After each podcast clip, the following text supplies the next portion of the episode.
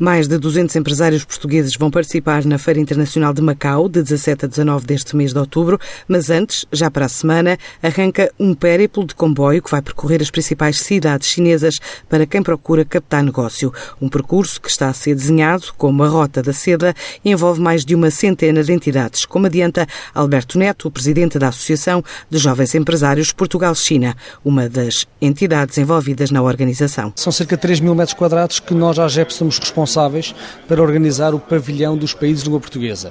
Esse pavilhão dos países de língua portuguesa, só praticamente aqui de Portugal, somos mais de 200 empresários que estaremos presentes, empresários de vários âmbitos de negócios, vários setores, a maior parte deles constantes, mas muitos deles realmente vão mais num âmbito de missão do que propriamente de exposição, até porque depois depende muito do core business de cada um antes da MIF, ou seja, nós dia 9 de outubro temos uma delegação de empresários, cerca de 20 empresários, vão fazer uma tour de comboio.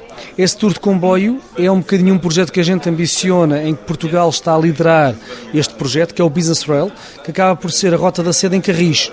Ou seja, temos vindo a desenvolver Business Rail dentro da Europa e o Business Rail dentro da China. A ideia é em 2024 estarmos a integrar o Business Rail dentro da China para a Europa. Qual é a vantagem de fazer um evento deste género aqui em comboio? As pessoas estão atentas, não há forma de escapar, portanto estamos todos dentro do comboio, há a capacidade de fazer reuniões rápidas, speed meetings, e eh, podemos parar em várias cidades. E além do mais, é flexível, cada empresário entra e sai onde pode e onde quer. O Business Rail não é um projeto só da AGEPS. A AGEPS é uma das associações que está integrada no Business Rail.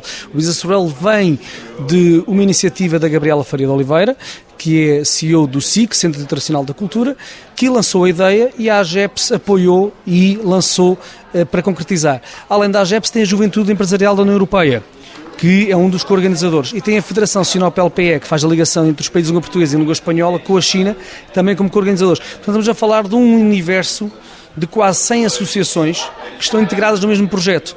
Isto para explicar uma coisa muito rápida. Porque a união faz a força. A união faz a força é realmente uma união de jovens empresários que realmente temos o mesmo sentimento comum de uma União, Europeia forte, de uma Europa muito forte, em que a gente consiga realmente viajar numa eh, circulação mais livre, mas que se consiga ter realmente contactos reais e negócios entre todos nós. Este ano Cabo Verde é o país convidado da edição 24 desta Feira Internacional de Macau, considerada a plataforma para oportunidades de negócio entre a China e os países de língua portuguesa.